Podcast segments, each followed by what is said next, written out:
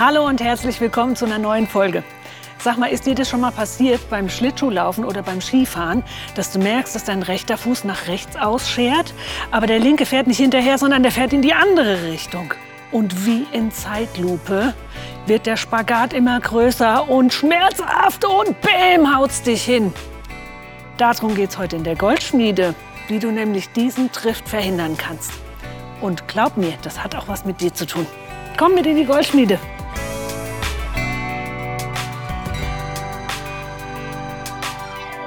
Also um mal in diesem Bild drinne zu bleiben von diesem Skifahrer. Was denkst du denn, wie der unten am Fuß des Berges ankommt? Vielleicht total mit zerfledderten Klamotten, mit blauen Flecken, mit Schrammen ähm, und am Ende noch die Skier total zerbrochen. Aber mal ganz ehrlich, wie im Comic, so sehen wir doch auch manchmal aus. Und zwar, wenn wir den Anti-Drift nicht beherrschen. Was ist denn überhaupt ein Drift? Ich rede jetzt nicht von den Autos, die viel PS unter der, unter der Haube haben und ähm, im richtigen Verhältnis ähm, Gas zu geben und zu lenken und zu bremsen und sowas, schlittern die in die Kurve rein. Das ist auch ein Driften, aber von dem rede ich jetzt nicht. Sondern ich rede von dem Driften, wo es ganz, ganz klein anfängt und je länger dieser Drift dauert, desto mehr geht die Schere auseinander. Meistens kriegen wir das ja überhaupt erstmal gar nicht mit, wann wir anfangen zu driften. Und zwar fängt das mit solchen Sachen an, die in unserem Hirn passieren.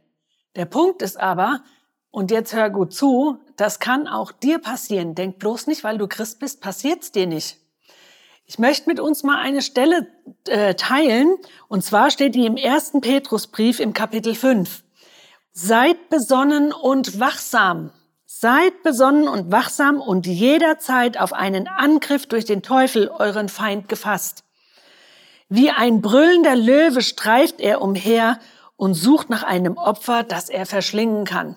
Das ist so ein krasses Bild, aber es zeigt uns auch, wie ernst die ganze Lage ist. Wir sollten bloß nicht denken, das passiert mir nie. Ich will euch mal eine Sache erzählen, die bei mir passiert ist.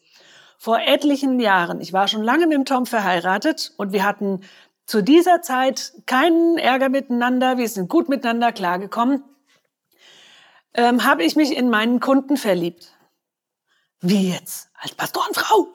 Und ja, und auch als verheiratete Frau. Ja.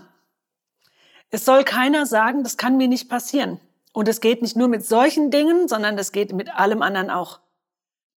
Aber was passiert ist, ist, ich habe angefangen, in meinem Kopf so ein bisschen spazieren zu gehen.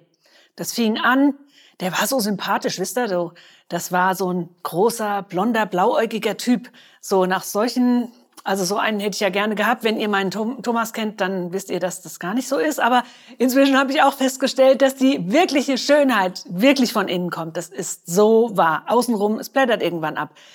Aber der Punkt ist, ich habe angefangen, in meinem Kopf spazieren zu gehen. Ich habe mir so vorgestellt, wenn wir mit dem Unterricht fertig sind oder mit, dem, mit der Arbeit fertig sind ähm, und der hätte Bock noch auf einen Kaffee, kommst du mit zum Kaffee trinken? Und ähm, der wäre wahrscheinlich mitgekommen. Und dann habe ich mir ausgedacht, ach, das könnten wir doch öfter mal machen, weil das ist einfach toll. Es macht auch Spaß, mit dir zusammen zu sein. Und hin und her. Ich habe Szenarien entwickelt in meinem Kopf. Das ging dann so weit, dass ich gedacht habe, wenn wir dann mal auf dem Weg ins Restaurant wären, dann stoßen wir aus Versehen mit den Händen aneinander. Vielleicht kennt ihr das von früher noch oder so. Da ging mir schon wieder das Adrenalin los und es hat einfach unheimlich Spaß gemacht, sich diesen Gedanken mal so ein bisschen hinzugeben.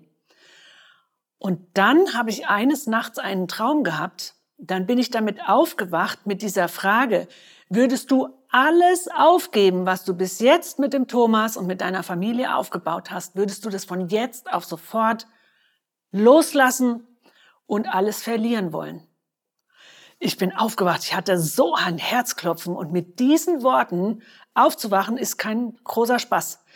Und ich habe gedacht, ich habe ich hab wirklich gedacht, ich musste mir das mal ausmalen, wie würde das denn aussehen, wenn ich in diesen Gedanken weiter spazieren gehen würde? Wo würde das denn landen? Und dann bin ich drauf gekommen, ja, der ist ja jetzt schon nur drei Tage im Monat äh, zu Hause bei seiner Familie. Und wenn ich die auch noch, ihn auch noch teilen müsste mit seiner Familie und das ist ja alles ein totaler Nonsens.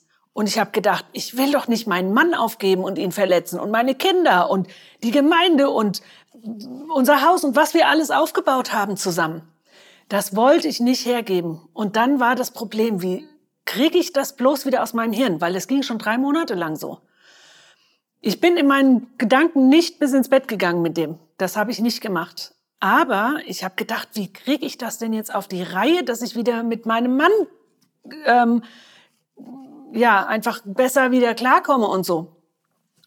Und ich habe gedacht, ich muss mit meinem Mann darüber reden. Und zum Glück kann ich das. Ich war so dankbar. Und ich habe ihn morgens, nachdem er dann aufgewacht war, habe ich gesagt, ich muss jetzt heute mal was mit dir besprechen. Aber flipp nicht gleich aus. Und dann hat er gesagt, ja, ja. Und dann habe ich ihm das genauso erzählt, wie ich es euch jetzt erzählt habe oder dir jetzt gerade erzählt habe.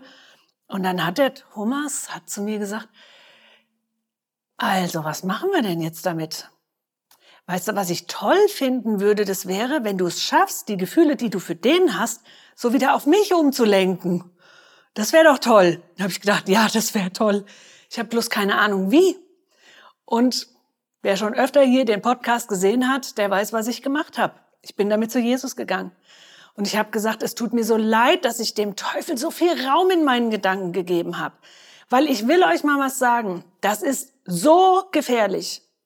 Wenn wir in unseren Gedanken spazieren gehen und anfangen in unseren Gedanken und das nicht nur beim Ehebrechen, ja, nicht nur in, unseren Gedanken spazieren gehen und was würde denn mit dem werden? Da hat Jesus sogar gesagt, wer schon in Gedanken den anderen begehrt, der hat schon seine Ehe gebrochen. Leute, das ist so ernst zu nehmen. Und wir machen manchmal einfach, wir, wir tun so, als würde es uns nichts schaden. Aber ich sag dir noch was. Jeder, der mal fremdgegangen ist, der war zuerst in seinem Kopf dort. Alles fängt im Kopf an. Vielleicht sollten wir wirklich wieder mal Gedanken, uns Gedanken darüber machen, worüber wir nachdenken. So ein trifft, der fängt bei ganz, ganz bei, bei einer ganz kleinen Sache an, bei einer unscheinbaren Sache, vielleicht sogar bei einer Notlüge. Ist dir schon aufgefallen, dass Notlüge auch das Wort Lüge hinten dran hat? Das ist kein, kein Pappenstiel. Das ist ernst zu nehmen. Und das fängt mit so einer ganz kleinen Sache an. Und weil ich diese Lüge ge gemacht habe, muss ich eine andere Lüge erfinden, um die wieder zu rechtfertigen. Und die nächste wird größer und die nächste wird noch größer, weil, versteht ihr, das ist ein das ist ein Ding, was durchbrochen werden muss. Und das können wir nicht auf die leichte Schulter nehmen. Das können auch solche Sachen sein wie, ich nehme auf der Arbeit, ach, immer mal was mit. Sieht ja keiner. Machen die anderen übrigens auch. Ach, und ich habe zu Hause vergessen, mir das Kopierpapier mitzunehmen. Und dann nehme ich mir halt einfach einen Stapel mit, liegen doch noch so viele andere da. Oder so ein bisschen an der Steuer vorbei, das Geld machen sowieso alle. Ich sag dir mal was. Wenn das alle machen, heißt das noch lange nicht, dass es richtig ist. Es ist die Frage, welchen Maßstab legst du an? Welchen Maßstab leg ich an?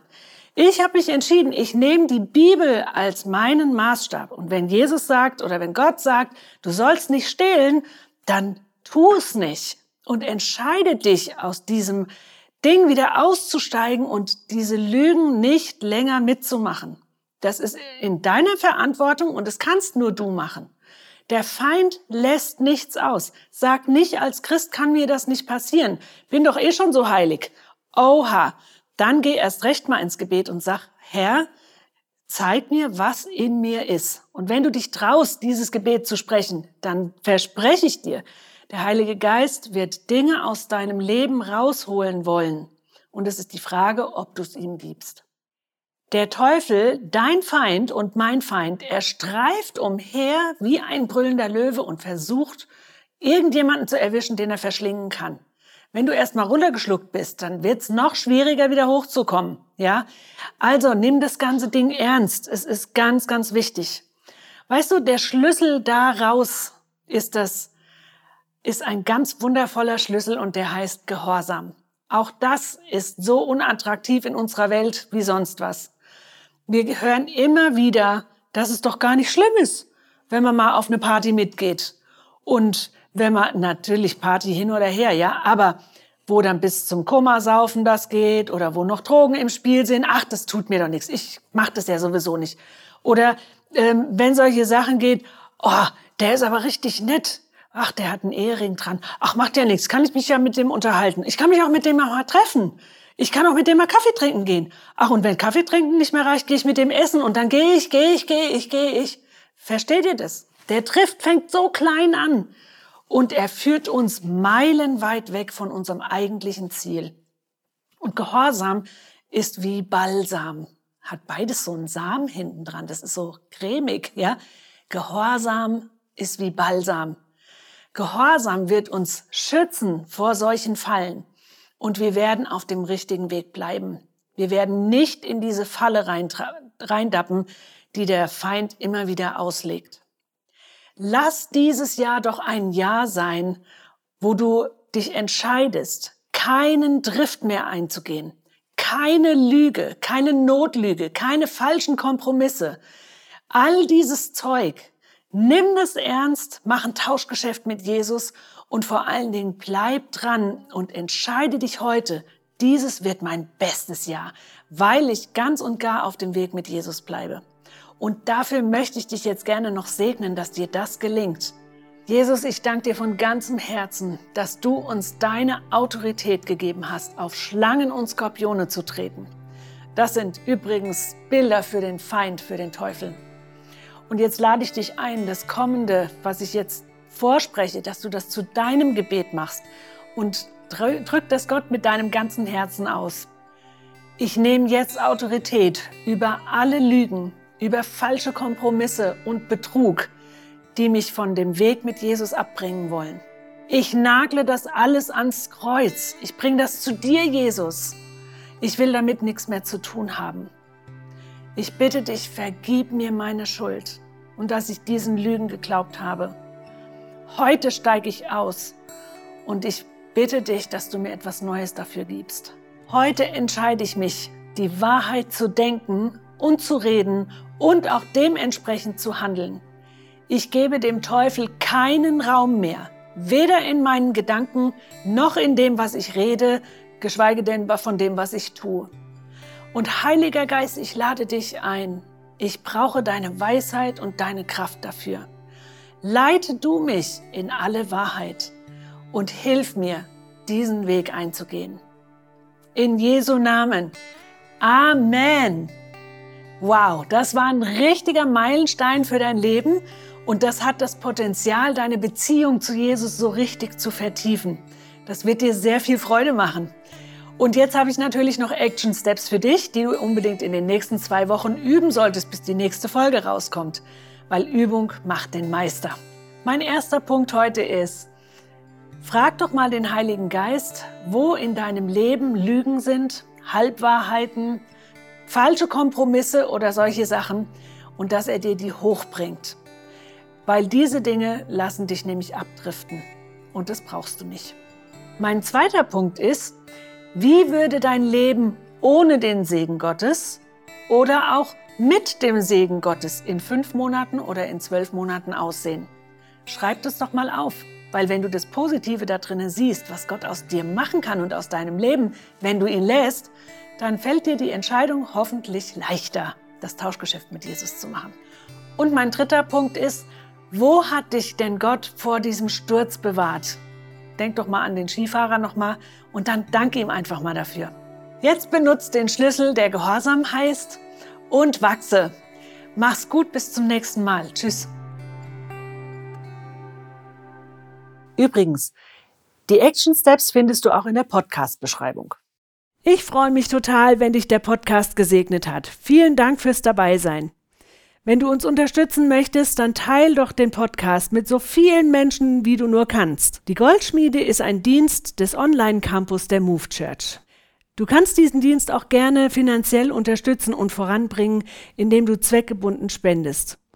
Die Kontonummer für den Online-Campus findest du auf www.movechurch.de. Bei dem Verwendungszweck schreib einfach Goldschmiede, dann kommt es schon bei uns an. Alle Infos dazu findest du auch nochmal in der Beschreibung. Aber wir als Goldschmiede-Team danken dir jetzt schon sehr dafür. Also ich hoffe, wir sehen uns Sei gesegnet und bis dann.